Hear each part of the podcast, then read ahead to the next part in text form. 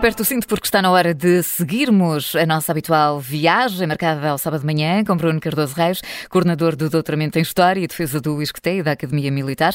Um, aos sábados de manhã leva-nos então a viajar pelos cinco continentes. E Bruno, bom dia. Começamos pela Europa, com a semana a ficar marcada uh, pela queda do míssil na Polónia. Estivemos perto de um envolvimento maior da NATO neste conflito, Bruno? Bom dia. Bem, eh, eu acho que uh, este incidente trágico, não é, em que morreram duas pessoas, de facto mostra como uh, estivemos, estivemos e estamos sempre aqui perante um risco de escalada, não é, de um alargamento da guerra, sobretudo quando a Rússia, perante uma série de derrotas importantes, enfim, a última, como sabemos, foi nesta chamada Batalha de Kherson, de facto apostou mais nesta escalada na guerra aérea e, e portanto, isso significa que tem eh, lançado eh, dezenas, centenas de mísseis eh, contra cidades em toda a Ucrânia, inclusive muito próximo das suas fronteiras. Já falámos aqui também de incidentes na Moldávia e desta vez foi de facto com um país membro da NATO, nomeadamente a Polónia. Agora, eu acho que aqui o que é fundamental e o que ficou muito claro foi que de facto a Polónia, os países da NATO, os Estados Unidos eh, vieram confirmar aquilo que para mim é evidente desde o início deste conflito, é que realmente eles estão muito empenhados em apoiar a Ucrânia, em apoiar militarmente a Ucrânia no seu direito a defender-se, mas de facto têm tido sempre uma postura de uma grande contenção, de um grande rigor, eh, precisamente para evitar eh, esse risco de escalada que poderia levar eventualmente a uma terceira guerra mundial, que seria uma guerra nuclear. Evidentemente, a Ucrânia tem aqui um interesse em que haja o máximo envolvimento possível dos seus aliados, mas obviamente também aos ucranianos não interessa uma terceira guerra mundial, que poderia ser o, o fim de todos nós. Do lado da Rússia, uh, tivemos uh, um comportamento que de facto uh, ajuda a alimentar este risco de escalada, embora com um elemento, digamos, de algum paradoxo, que é de facto a aposta na, em negar qualquer tipo de responsabilidade. É evidente que mesmo que neste momento tudo indique de facto o que aconteceu foi que houve um problema com o sistema de defesa antiaéreo ucraniano, uh, sendo que nós temos sempre este, este problema da, da, incerteza que domina na guerra, para, que neste caso é, é, é expressa em coisas como, por exemplo, quer a Rússia, quer a Ucrânia utilizam muitas vezes os mesmos sistemas de armamento, neste caso fala-se do, do S-300, que é, que é um sistema de armamento, digamos, russo-soviético, portanto o tempo ainda da, da União Soviética. Agora, a Rússia de facto vem negar aqui qualquer responsabilidade quando é evidente que isto tem a ver com a invasão e com o tipo de, aérea que está, que está a fazer, não, não teria acontecido se não fosse assim. Uh, veio falar de uma, uh, de uma escalada deliberada por parte do Ocidente, de um pretexto, digamos, para, para haver aqui uma escalada que evidentemente estava completamente e esteve completamente ausente, por isso é que de facto não houve essa escalada, seria o pretexto ideal para isso. Agora, o que também esta reação, apesar de tudo, mostra é que, de facto, uh, pelo menos é essa a minha leitura, apesar de toda a propaganda de que a NATO já está envolvida, de que há um permanente desejo de envolvimento da NATO por parte de Moscovo e da sua máquina de propaganda nacionalista, de facto, uh, o Kremlin uh, reagiu com pânico a essa possibilidade. E de um ponto de vista lógico, é, é isso que faz sentido. De facto, a Rússia não tem nenhum interesse numa escalada da guerra, pelo menos não no sentido do alargamento da guerra uh, aos países da NATO, já está a ter imensas dificuldades a lidar só com a Ucrânia, uh, teria, obviamente, muito mais a lidar com a aliança militar mais poderosa do mundo. Uh, e, portanto, eu acho que, apesar de tudo, um, eu percebo, digamos, o alarme que isto gerou. agora, eu acho que podemos, se calhar, concluir daqui que de facto o, o, risco de escalada é menor do que aquilo que se poderia pensar se olhássemos apenas para a retórica e para as declarações. Na verdade, os principais atores e nomeadamente inclusive aqui a própria Rússia, de facto não tem interesse numa escalada descontrolada do conflito. E eh, da Europa seguimos eh, para o Mundial do Qatar, arranca amanhã e eh, tem estado envolvido em polémica com as violações dos direitos humanos como pano de fundo, uma polémica que envolveu já também o Presidente da República. Eu acho que Qatar não respeita os direitos humanos e, portanto, aquilo, toda a construção dos estádios e tal, enfim, é muito discutível, mas esqueçamos isto. Marcelo Rebelo de Sousa, nestas declarações depois do jogo de Portugal contra a Nigéria, já veio, entretanto, a justificar esta declaração. Eh, Bruno Cardoso Reis, este Mundial é uma arma de relações públicas do Estado do Qatar?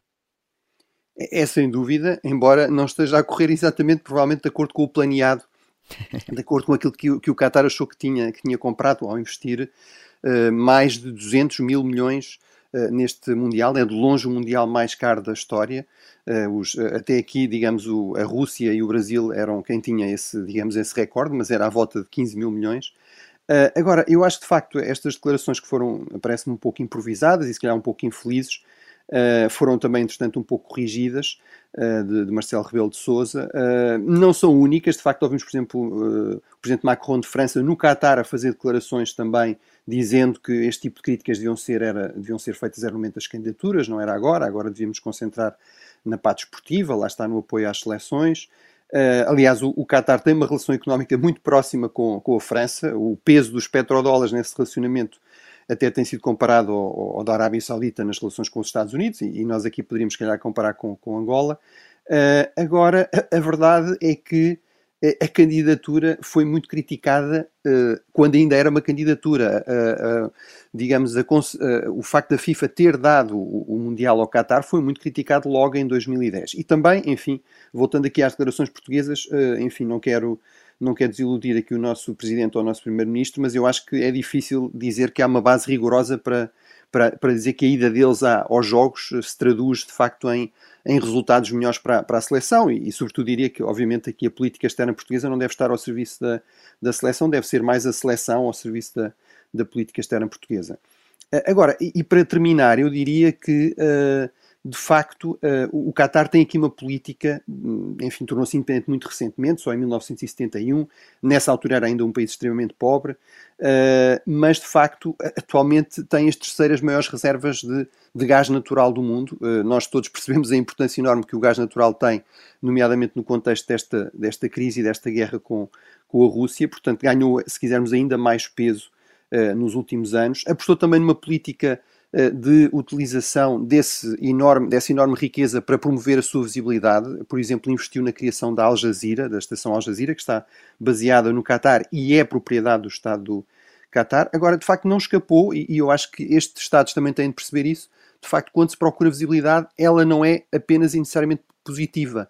Eh, há também mais escrutínio com essa maior eh, visibilidade a nível global. E, portanto, começaram a surgir reportagens, por exemplo, uma muito citada eh, do ano passado do, do, Guardian, que mostrava que mais de 6 mil trabalhadores migrantes uh, tinham morrido uh, desde 2010. Enfim, não mostrava, o Qatar veio sublinhar isso, tinha sido todos eles nas obras do Mundial, mas de facto sabemos que muitas das obras que estão a decorrer no país têm a ver de facto com, com, com o Mundial e isso também tem a ver de facto com o perfil da, do Qatar. O Qatar é o terceiro país com o PIB mais elevado do mundo eh, per capita. Isso tem muito a ver com o facto de ser um país não só de apenas 2 milhões e meio de habitantes, mas apenas menos 10%, só 200 mil é que têm cidadania e a maior parte dos outros são realmente trabalhadores uh, migrantes.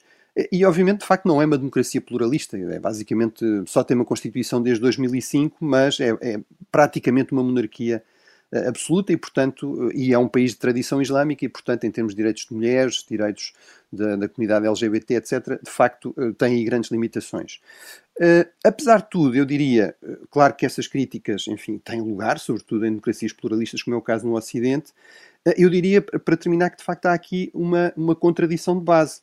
Como o Qatar, o próprio Qatar utilizou isso, veio, tem sido muito criticado estes, estes grandes eventos mundiais por basicamente só terem lugar em países ocidentais, tradicionalmente, e portanto começou a haver uma enorme pressão a partir dos anos 90, pelo menos, para haver uma crescente diversificação. E, portanto, o Qatar utilizou o argumento nunca houve um Mundial uh, no Médio uh, Oriente. Uh, e, portanto, se nós queremos mais diversidade, nomeadamente geográfica, temos de perceber que a maior parte do resto do mundo, de facto, não tem regimes democráticos pluralistas.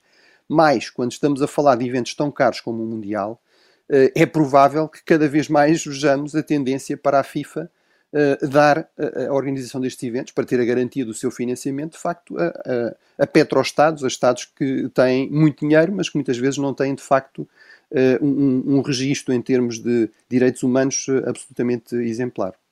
Continuamos a nossa viagem pelos cinco continentes, agora Ásia-Pacífico, na reunião do G20. Joe Biden encontrou-se com o presidente da China e com o primeiro-ministro da Austrália. Uh, Bruno, o que é que podemos esperar do posicionamento uh, norte-americano? Bem, eh, eu acho que foi de facto um encontro bastante importante. Esta, esta cimeira do G20 é, aliás, muito importante. Ela, elas começaram a realizar-se neste formato desde 2008 e realmente são um marco no, no sentido de um mundo menos centrado no, no Ocidente Euroatlântico, mais uh, verdadeiramente global. Uh, têm sido muito importantes na gestão, de facto, de uma economia mais globalizada. estes 20 Estados, juntamente com a União Europeia, representam mais de 75% da economia da população mundial. Agora, muitas vezes de facto acontece neste tipo de, de grandes cimeiras que realmente os encontros mais importantes são encontros paralelos bilaterais entre os líderes que estão aí presentes e, portanto, este foi o primeiro encontro eh, presencial entre eh, Biden e Xi desde, desde a questão da pandemia. Eles já se encontraram muitas vezes eh, no passado e, desse ponto de vista, foi realmente importante. Biden veio esclarecer que, de facto, não foi, como ele disse, um momento kumbaya, digamos, paz e amor, está, está tudo bem, somos outra vez amigos, mas de facto foi uma, uma, oportunidade para esclarecer posições, para, para evitar mal-entendidos e também para definir, como os, os, dois lados colocaram a questão, linhas vermelhas perigosas eh, nesta competição global crescente entre as maiores potências do mundo, em todos os domínios, não é? desde o militar ao tecnológico eh, ao económico. Eu acho que também foi um bom sinal que tivesse havido bastante descrição em relação ao que é que se passou na reunião, ou seja, não houve eh, fugas de informação, portanto, não foi aqui um teatro político para uso interno, como por exemplo tinha acontecido na chamada Cimeira do Alasca. também é bom sinal que o chefe da diplomacia norte-americana, Anthony Blinken, vá a Pequim a seguir para, digamos, dar seguimento uh, ao, que foi, ao que foi discutido. E, portanto, eu acho que uh, dos dois lados temos os sinais mais positivos que se poderia esperar de um encontro deste tipo. E acho também importante que, de facto, os Estados Unidos tenham corrigido aquilo que, do meu ponto de vista, foi um erro. neste momento, de facto, a principal ameaça aos interesses estratégicos dos Estados Unidos é realmente a Rússia, com a questão da invasão da Ucrânia. E, portanto, é um erro acentuar uh, o conflito com a China, criar aqui tensões desnecessárias com, com Pequim, de facto, a essência da boa estratégia uh, é definir prioridades uh, e, neste caso, acho que realmente o inimigo prioritário é a Rússia e, portanto, acho que saíram boas notícias aqui deste encontro bilateral em Bali. E continuamos com a América como a pano de fundo, com as eleições intercalares terminadas, temos um candidato já anunciado. Para tornar o nosso país novamente grande, anuncio a minha candidatura a presidente em 2024. Porque isto não é só uma campanha, isto é salvar os Estados Unidos, estamos a falar de salvar o nosso país.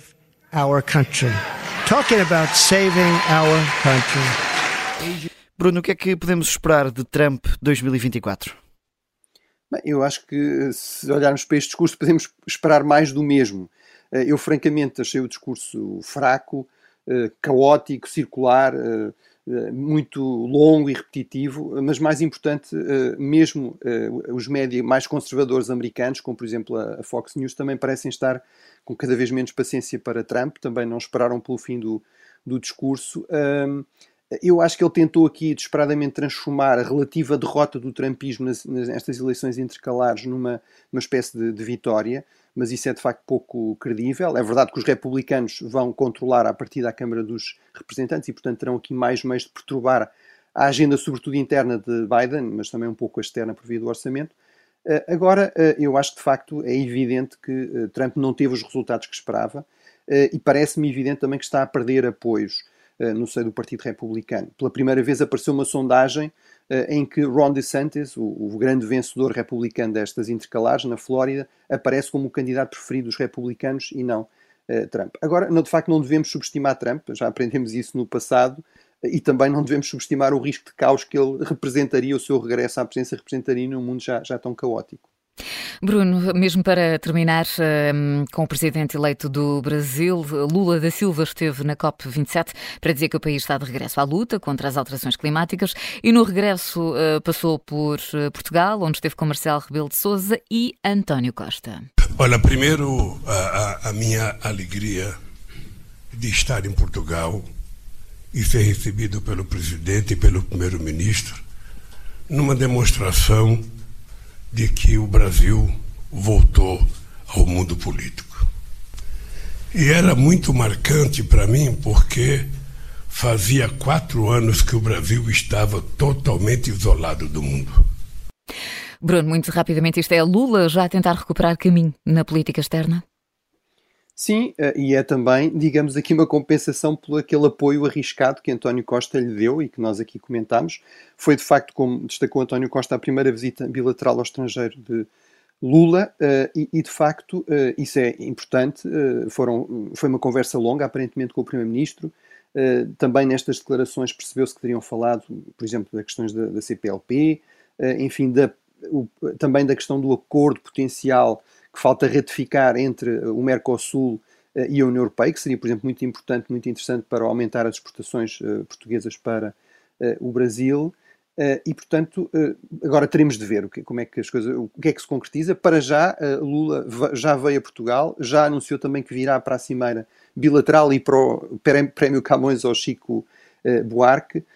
E, portanto, agora, de facto, teremos de ver que margem de manobra é que Lula tem em termos quer de política externa, quer de política interna. por exemplo, em relação a este acordo uh, União Europeia-Mercosul, eh, não sei se será uma prioridade a sua retificação realmente para Lula, mas para já acho que foi uma clara vitória para, para António Costa e para esta aposta arriscada do apoio a Lula na, nas, nas presidenciais brasileiras. Muito obrigada, Bruno. Cinco continentes na Rádio Observador, com Bruno Cardoso Reis, também, como sempre, disponível em podcast.